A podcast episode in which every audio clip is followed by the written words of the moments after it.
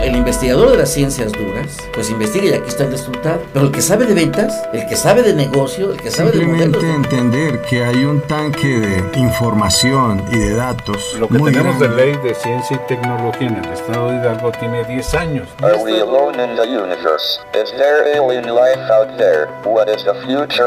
La Universidad Autónoma del Estado de Hidalgo, generadora de conocimientos, Sinergia, el rostro tecnológico de la Universidad Autónoma del Estado de Hidalgo ciencia y tecnología, el punto convergente entre profesionales y sus ideas. Sinergia, con el doctor Roberto Morales Estrella.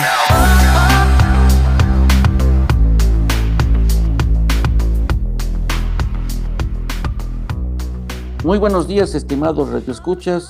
Nuevamente dándoles la más cordial de las bienvenidas a este su espacio radiofónico de Sinergia el rostro tecnológico de la Universidad Autónoma del Estado de Hidalgo. Pues eh, en esta ocasión quiero comentarles a ustedes que, eh, como en otras situaciones que ya ha estado con nosotros el doctor Félix Castro, él es investigador de nuestra alma mater en el Instituto de Ciencias Básicas e Ingeniería y también es representante, es el presidente de la Sociedad Mexicana de Inteligencia Artificial y precisamente ahorita pues en este del 25 al 30 de octubre se está llevando a cabo ya prácticamente pues este congreso, el COMIA, que es el Congreso Mexicano de la Inteligencia Artificial. Y este es eh, uno de los motivos por el que pues le solicitamos al doctor Félix Castro que nos ayude, que nos eh, comente en qué consiste este congreso. Doctor, pues buenos días y pues aquí compartiendo este espacio a nuestros radioescuchas, les comentes en qué consiste este congreso, pues que ya está en marcha prácticamente. Sí, muchas gracias Roberto por la invitación. Buenos días a toda tu audiencia. Efectivamente, pues ya la versión 20 del MICAI, que es, eh, bueno, por sus siglas en inglés, es Mexican International Conference on Artificial Intelligence. Estamos ya en la versión número 20. Estamos muy contentos porque, pues ya, ya se está cumpliendo el objetivo. Al principio de la creación de este congreso, pues este, se decía que fuera un foro de publicación de trabajos, de compartir experiencias en investigación y desarrollo tecnológico que hacen los mexicanos, pero también que hacen los extranjeros. Por eso es su versión internacional. Las fechas, bien, ya lo dijiste, es del 25 al 30. El Congreso pues está típicamente de lunes a sábado ahora estará de lunes a viernes, porque dadas las condiciones sanitarias actuales, pues otra vez, por segundo año consecutivo, tendremos una versión totalmente virtual del Congreso. Sin embargo, pues esto en lugar de desanimarnos, en lugar de, de, pensar en que va a ser un Congreso nomás para pasar, por no dejarlo pasar, digamos, pues no, al contrario, hemos tenido una audiencia muy grande, aprovechando pues las bondades de las redes sociales, pues hemos tenido congresos, tanto el MICAI como el COMIA, en sus versiones virtuales, has tenido una audiencia muy grande. Estos últimos años, este, pues hemos tenido transmisiones por las redes sociales y por la página landing, digamos, la página principal del Congreso, con una audiencia por mucho, muy superior a la que tenemos de manera presencial. El Congreso, pues si me permite, resumiré en qué consiste. Básicamente los primeros dos días estaremos llevando a cabo eh, alrededor de seis tutoriales y cuatro workshops. Eh, haciendo más la aclaración, pues que los workshops son como mini congresos muy particulares a un contexto de investigación muy particular. Por ejemplo, tenemos de aplicación de inteligencia artificial a la educación, sistemas de apoyo a la toma de decisiones en ambientes industriales, este, uno muy particular que tiene que ver con inteligencia computacional y aplicaciones, y otro se le llama en, en inglés HIS, Hybrid Intelligence Systems, que son cuestiones muy particulares también de la inteligencia artificial. Y este año tenemos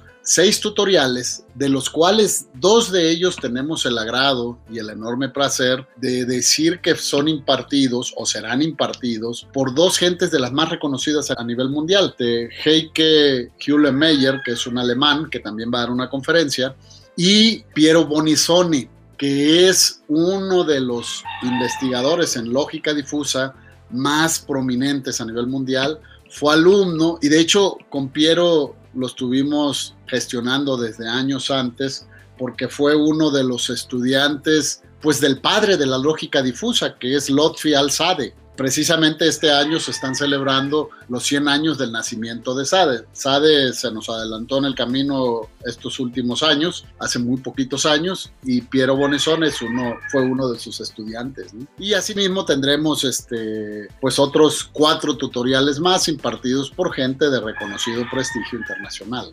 Luego, ya de miércoles a viernes, vamos a tener seis conferencias magistrales y vamos a tener la presentación de alrededor de 90 artículos en presentación oral estricta, digamos, ¿no? Que tienen presentaciones de alrededor de media hora y vamos a tener 30 presentaciones, pues antes eran presentaciones de póster cuando era presencial, pero ahora le denominamos presentaciones orales cortas, short oral presentation, que vamos a tener alrededor de 30. Y bueno, pues eso sería básicamente en resumen, estimado Roberto, del programa del Congreso, cubriendo todos los tópicos de inteligencia artificial, desde la cuestión de tópicos teóricos uh, formales fuertes hasta aplicaciones de la inteligencia artificial a diferentes dominios.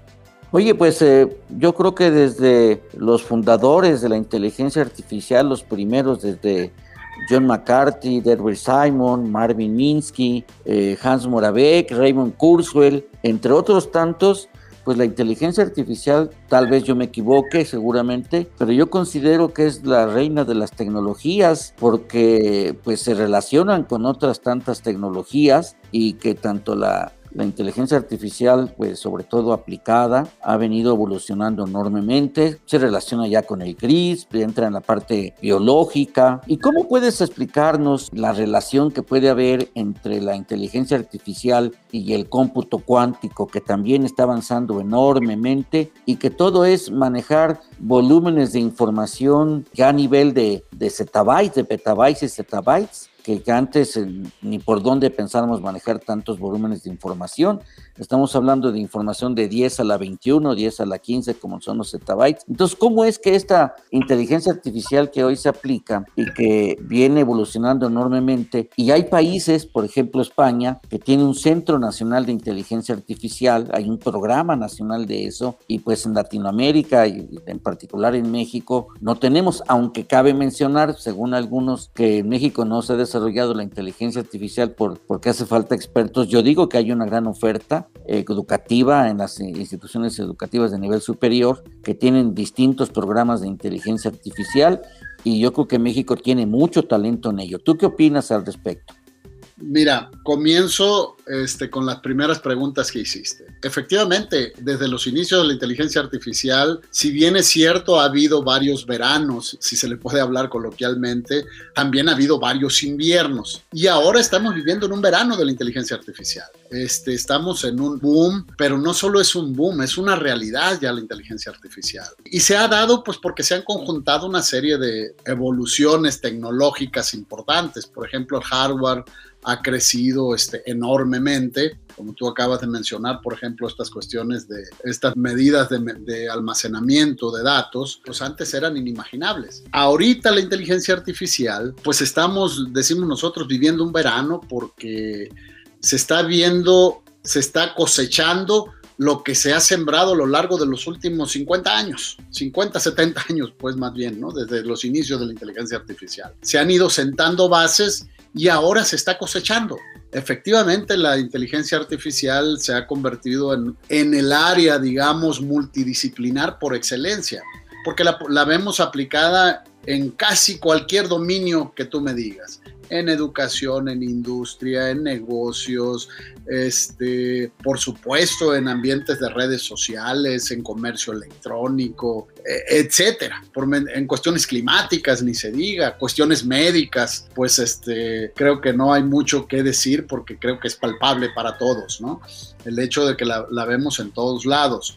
Ahora, con respecto a tu segunda pregunta, de si en México no se ha explotado adecuadamente por falta de capacidad humana, coincido perfectamente contigo, para nada. Tenemos científicos muy capaces en México. Tenemos muchos programas de formación, especialmente a nivel de posgrado, que forman a la gente en estas áreas. Y de hecho tenemos muchos centros de investigación a nivel nacional. Y con respecto a este centro de investigación nacional, digamos, déjame decirte que nosotros, como es mía, pues, y, de manera personal, Félix Castro, en colaboración con algunas otras instituciones como la Academia Mexicana de Computación y algunas otras, hemos estado luchando por los últimos años para vender la idea de la necesidad del el Laboratorio Nacional de Inteligencia Artificial, que ya después se, se empezó a denominar como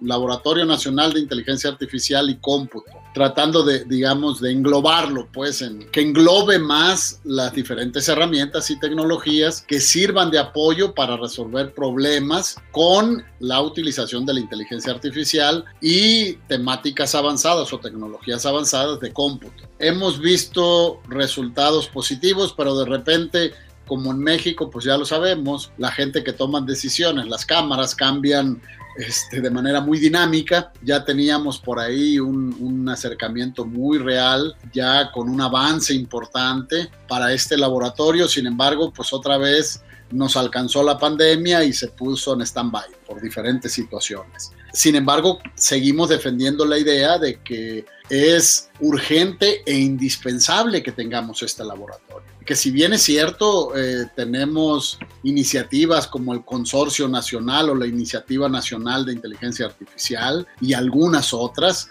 donde pues nos reunimos, colaboramos, cooperamos, un conjunto de gente que presumimos hacer cosas de inteligencia artificial, no es, digamos, con la eficiencia que se diera si tuviéramos un laboratorio en ese sentido. Seguimos luchando por ello, no, no perdemos las esperanzas seguimos luchando este, y consideramos que con los argumentos que hemos proporcionado a esta gente que toma las decisiones, a las diferentes gentes de la Cámara, tanto en la Cámara de Senadores como en la Cámara de Diputados, hemos estado reuniéndonos con ellos y participando en eventos. Consideramos que con esos argumentos son más que suficientes para que en algún momento, pensamos que en el corto plazo, pues se retome esta idea. Sin embargo, también es cierto que la actual administración, pues, este, ha restringido recursos a muchas cuestiones tecnológicas, digamos. Pero bueno, pues ahí andamos. No dejamos de llamar la atención en la necesidad de esto, ¿no?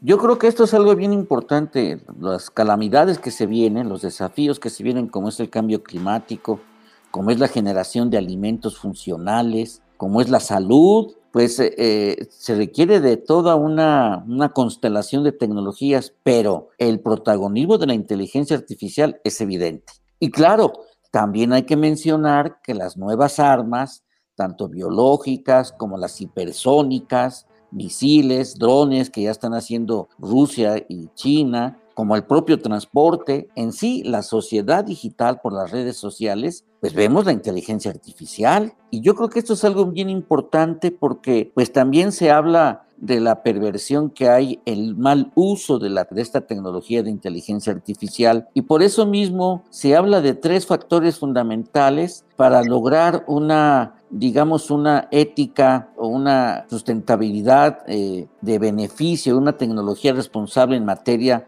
tanto a nivel general, pero en específico de la tecnología de inteligencia artificial. Uno se refiere a la inversión responsable en tecnología. Hay que invertir en aquello que tenga impacto en los aspectos sociales. La dos, regulaciones tecnológicas. Es tan rápido el desarrollo y crecimiento de la inteligencia artificial que supera las normas y leyes que están vigentes, ¿no? Entonces, sobre todo en el manejo de los monopolios, que es algo importante, generar leyes antimonopolio. Y la última, la ética tecnológica y sobre todo inteligencia artificial en materia de educación superior. Es decir, se enseña tecnología, pero no se enseña a la par la ética y el sentido social de la tecnología. Vamos a ir a un corte y regresamos precisamente para que nos ayudes a encontrar la explicación a estos temas tan importantes. Regresamos en un momento.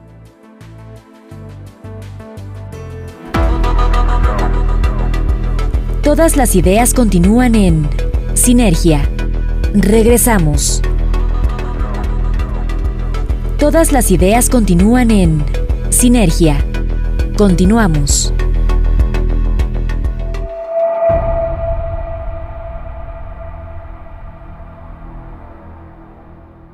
Bien, pues ya regresamos y precisamente esta reflexión nos lleva a la inteligencia artificial avanzado a una velocidad vertiginosa y además no solo la detuvo la pandemia, creo que la investigación y el desarrollo tecnológico y de la inteligencia de tecnologías responsables, de una inteligencia artificial responsable, estaría contemplado en lo que se refiere a este laboratorio que yo considero que esta propuesta que ustedes están trabajando y que han impulsado, pues es un laboratorio de inteligencia artificial a nivel nacional, ¿no, estimado doctor?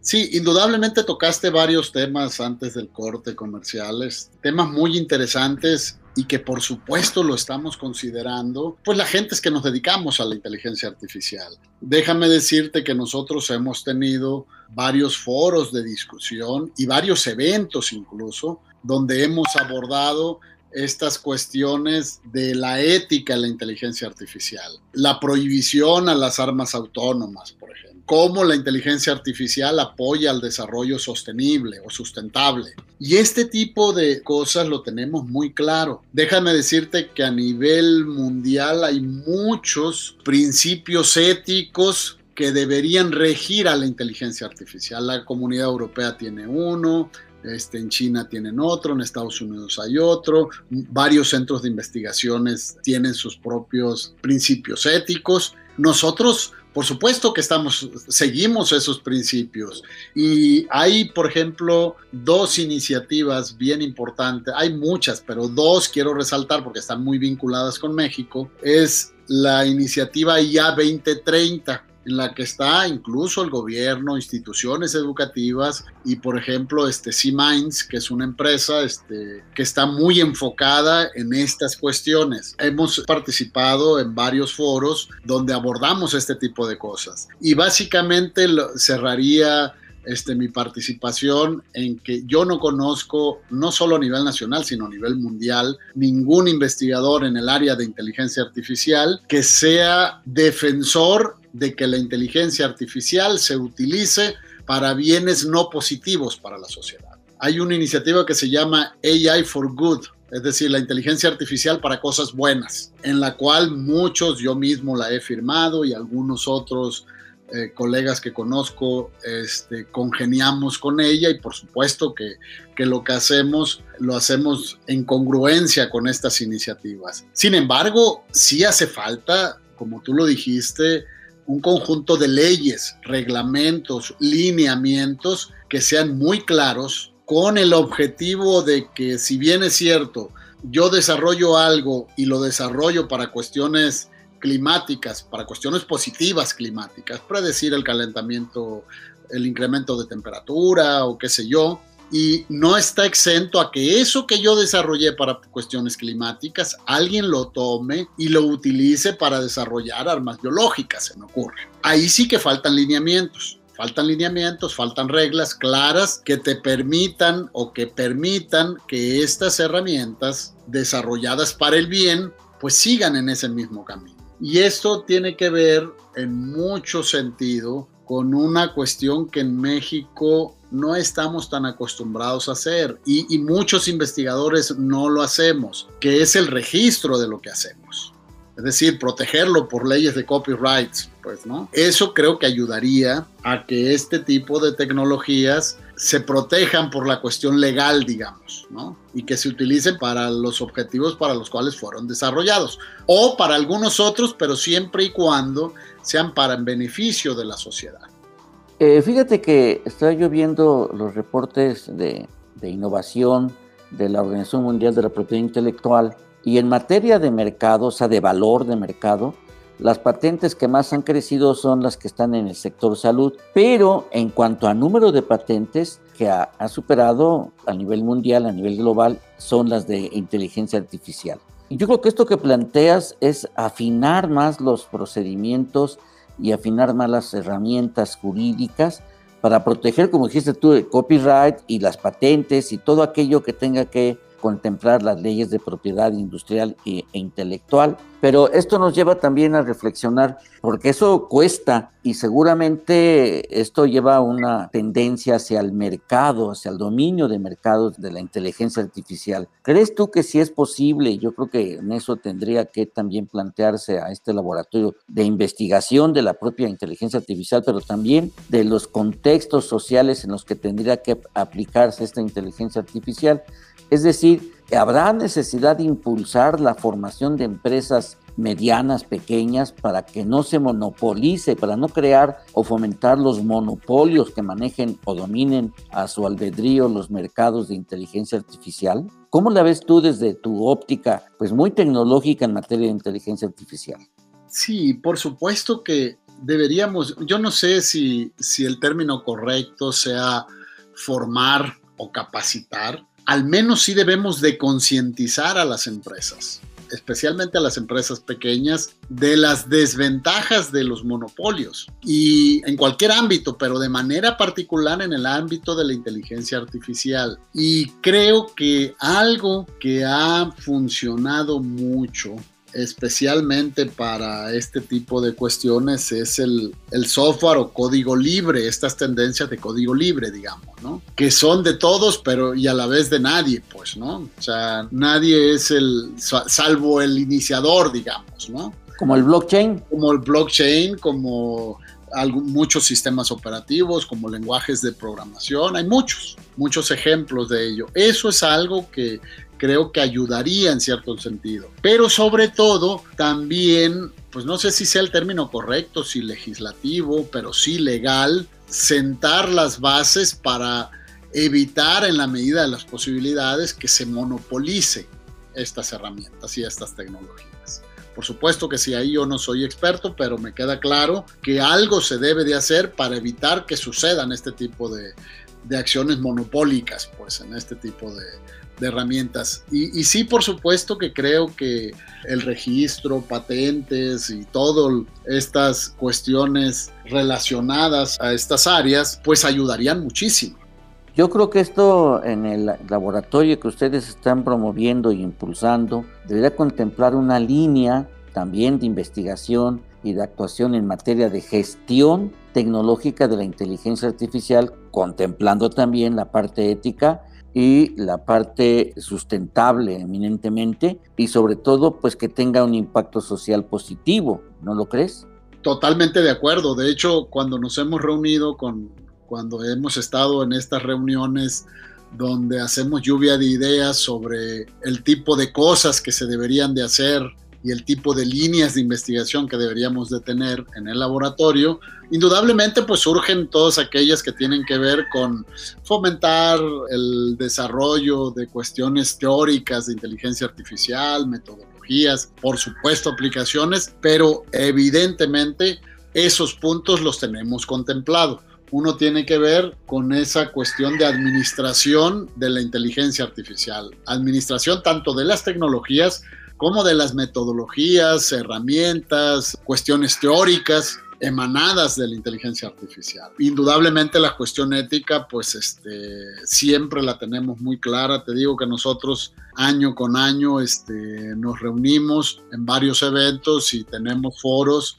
donde hemos abordado este tipo de situaciones. Yo mismo este año he participado al menos en cuatro este, pláticas y foros de discusión donde hemos abordado las cuestiones positivas de la inteligencia artificial y cuestiones como las cuestiones éticas, cómo la inteligencia artificial apoya el desarrollo sustentable o a, digamos, a los objetivos del desarrollo sustentable.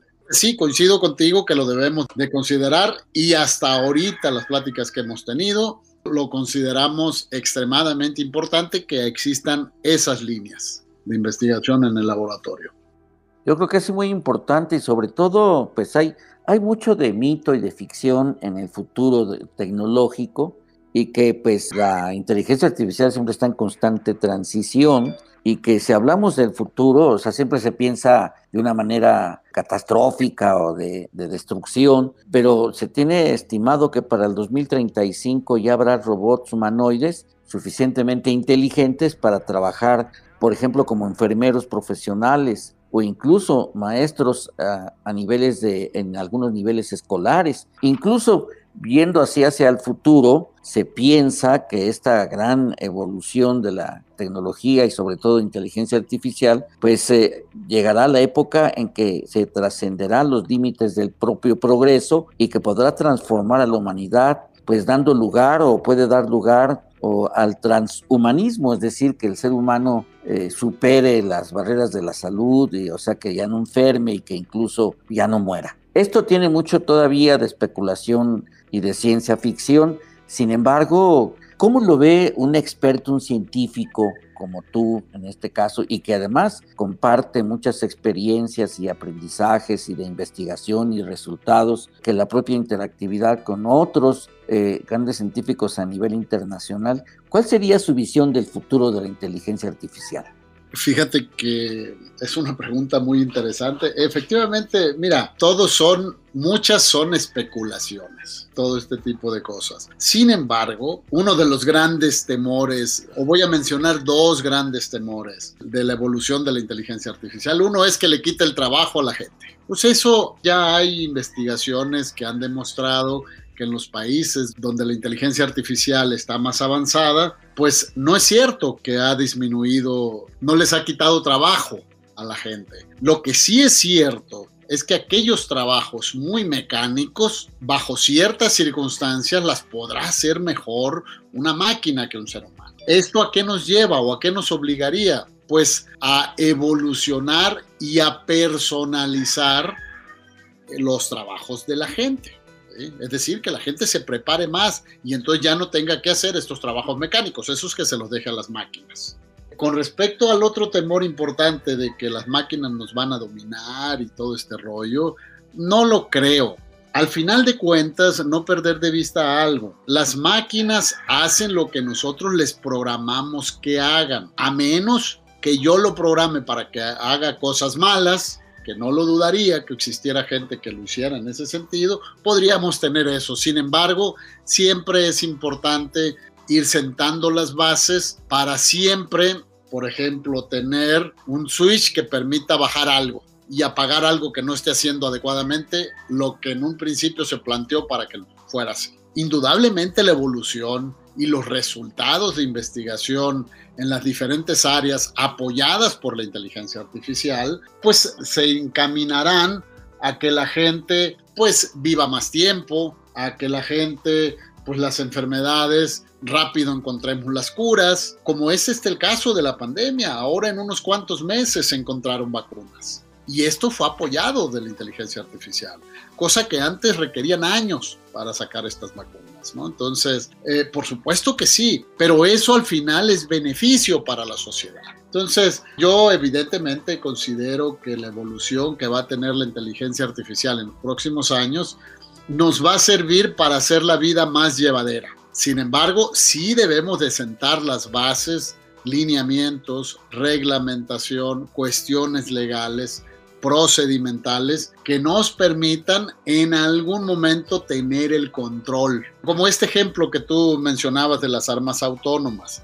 Una de las cuestiones que mencionan mucho y de los temores principales que hablan los de derechos humanos internacionales, digamos, y, aquí, si me permites, voy a mencionar a Wanda Muñoz, que es una mexicana muy activa en esa área, pues ellos lo que dicen, pues no estamos tan en desacuerdo de que un robot tenga, armamento, porque eso ya lo tienen. En la actualidad ya hay carros que ya tienen su, su armamento este, ya montado, digamos.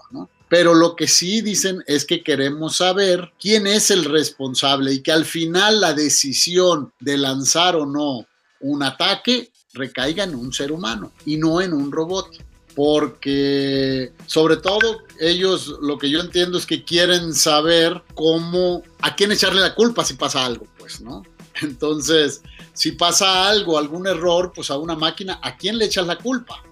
Sí, pues lo que se hace comúnmente cuando tu carro, cuando hay una colisión, el responsable del daño que hace el carro es el conductor.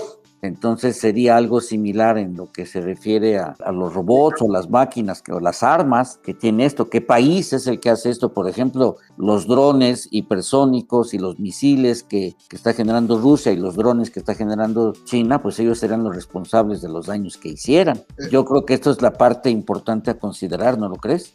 Efectivamente, eso es lo que, sin embargo, a ver, como en el caso del ejemplo del carro, pues hay una gente que lo va manejando, pero en un dron, ¿quién lo va manejando? Entonces, porque ahí, si lo analizas fríamente, a ver, ¿a quién le echas la culpa? Al comandante de ese ejército, digamos o al desarrollador del, del, programa encargado de lanzar automáticamente, aplastar el botón, digamos, para hacer el disparo, ¿no? O al que compró ese software y que lo montó en ese, en ese dispositivo, etcétera, etcétera. Entonces, eso es toda una discusión que así, por solo poner un ejemplo particular, se debe reglamentar. Asimismo, para todos los demás desarrollos de inteligencia artificial. Doctor Félix Castro, ¿consideras que todavía las leyes de Asimov, de Isaac Asimov, son vigentes? Un robot no puede dañar a un ser humano, ni por acción permitir que un ser humano sufra daño. Es la primera.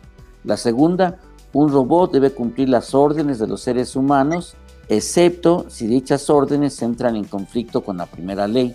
Y la tercera dice, un robot debe proteger su propia existencia en la medida en que ello no entre en conflicto con la primera y la segunda ley. ¿Tú crees que todavía estas leyes son vigentes? Por supuesto que sí, en la actualidad son vigentes. El riesgo es que, como vislumbran el futuro algunos, es que esas leyes no se sigan en el futuro. Si esas leyes se sigan, no debemos de preocuparnos por nada. O sea, si todos seguimos esas leyes, todos los que desarrollamos no solo inteligencia artificial, sino robótica, sino cuestiones de instrumentación y control, etcétera. Si todos las seguimos, no vamos a tener de qué preocuparnos. El problema es de que si entra esto, todos los desarrollos tecnológicos como están ahorita en una dinámica corporativa, en una dinámica de dominio de mercado, yo creo que eso es lo que superaría o eliminaría la vigencia de estas leyes. El mercado es uno de los enemigos, es aliado y o enemigo de los desarrollos tecnológicos desde esta perspectiva. Por supuesto que sí. Sí, te digo, hay muchas cuestiones que se deben de reglamentar y, como bien lo mencionas, estas cuestiones de mercado, eh, prácticas monopólicas y cosas por el estilo, pues se deben de evitar, indudablemente. Se deben de evitar este, tratando de, de nuevo, partir de la base AI for good, es decir, la inteligencia artificial para bienes positivos. Y ya finalizando, eh, estimado doctor, pues háblanos de ti, ya tienes dos periodos ahí en la Sociedad Mexicana de Inteligencia Artificial. ¿Cómo ves tú, eh, cómo ve Félix Castro su futuro en esto de la inteligencia artificial? Ya hablamos del futuro de la inteligencia artificial, ahora háblanos del futuro de Félix Castro en este sector de investigación tan interesante. Sí, pues mira, efectivamente yo ya cumplí, típicamente las administraciones en la SMIA, en los más de treinta y tantos años que tiene de, creada, han sido eh, periodos de dos años. En mi caso, este, y por una cuestión importante de la pandemia, eh, se extendió a un tercer año, que se me cumple el 31 de diciembre de 2021. Es decir, este año es el último año que fungiré como presidente de la Sociedad Mexicana de Inteligencia Artificial. Indudablemente seguiré vinculado porque al uno dejar de ser presidente del ESMIA, pasas a formar parte de los expresidentes y los expresidentes, digamos, forman parte del comité de asesores del ESMIA. Entonces, por supuesto que seguiré vinculado a esta sociedad que me ha dado pues muy buenos eh, réditos, si es válido el término. Ahora, como investigador en el área de inteligencia artificial, pues me veo siguiendo lo que he estado haciendo incluso durante el periodo que me ha tocado dirigir a la, a SMIA. O sea, seguir haciendo investigación, seguir desarrollando herramientas, tecnologías, algoritmos, que permitan una evolución positiva de la inteligencia artificial y por transitividad un mejor nivel de vida de la sociedad. Por ejemplo, yo tengo varios años, este, no sé, desde principios del 2000, digamos, eh, trabajando y desarrollando cosas sobre la base de la inteligencia artificial para apoyar al ambiente, a ambientes educativos, es decir, aplicar inteligencia artificial a entornos educativos. También nos hemos metido a cuestiones climáticas, a cuestiones médicas y pues yo me visualizo siguiendo haciendo lo mismo y a lo mejor algunas otras cosas. Por ejemplo, en los últimos meses he estado colaborando con una gente, con un muchacho de aquí de, de ICAP, de las áreas este, de agricultura de aquí de la universidad, este, un muchacho que es veterinario y estamos ahí haciendo cosas de inteligencia artificial para aplicados a animales, en este caso borregos, ¿no?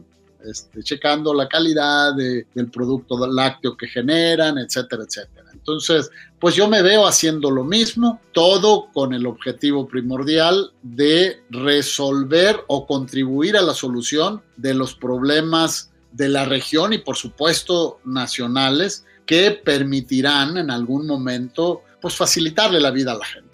Muy bien, pues eh, doctor Félix Castro, investigador de la Universidad Autónoma del Estado de Hidalgo en el Instituto de Ciencias Básicas e Ingeniería. Muchas gracias por compartir nuestros conocimientos, promover este evento de trascendental importancia sin lugar a dudas. Habrá que difundirlo con mayor énfasis, yo creo. Y pues eh, no me resta más que agradecerte nuevamente por compartirnos esto. Y también mi agradecimiento a Paola Juárez en los controles, a nuestra directora de radio, Claudia Namí Muñoz Arabia, y a todos y cada uno de ustedes, estimados radio escuchas, que nos permitieron un espacio en su casa, en su eh, dispositivo de radio. Muchas gracias y que tengan un excelente día. Gracias por escucharnos. Por hoy, las ideas se vuelven a dispersar hasta la próxima emisión de Sinergia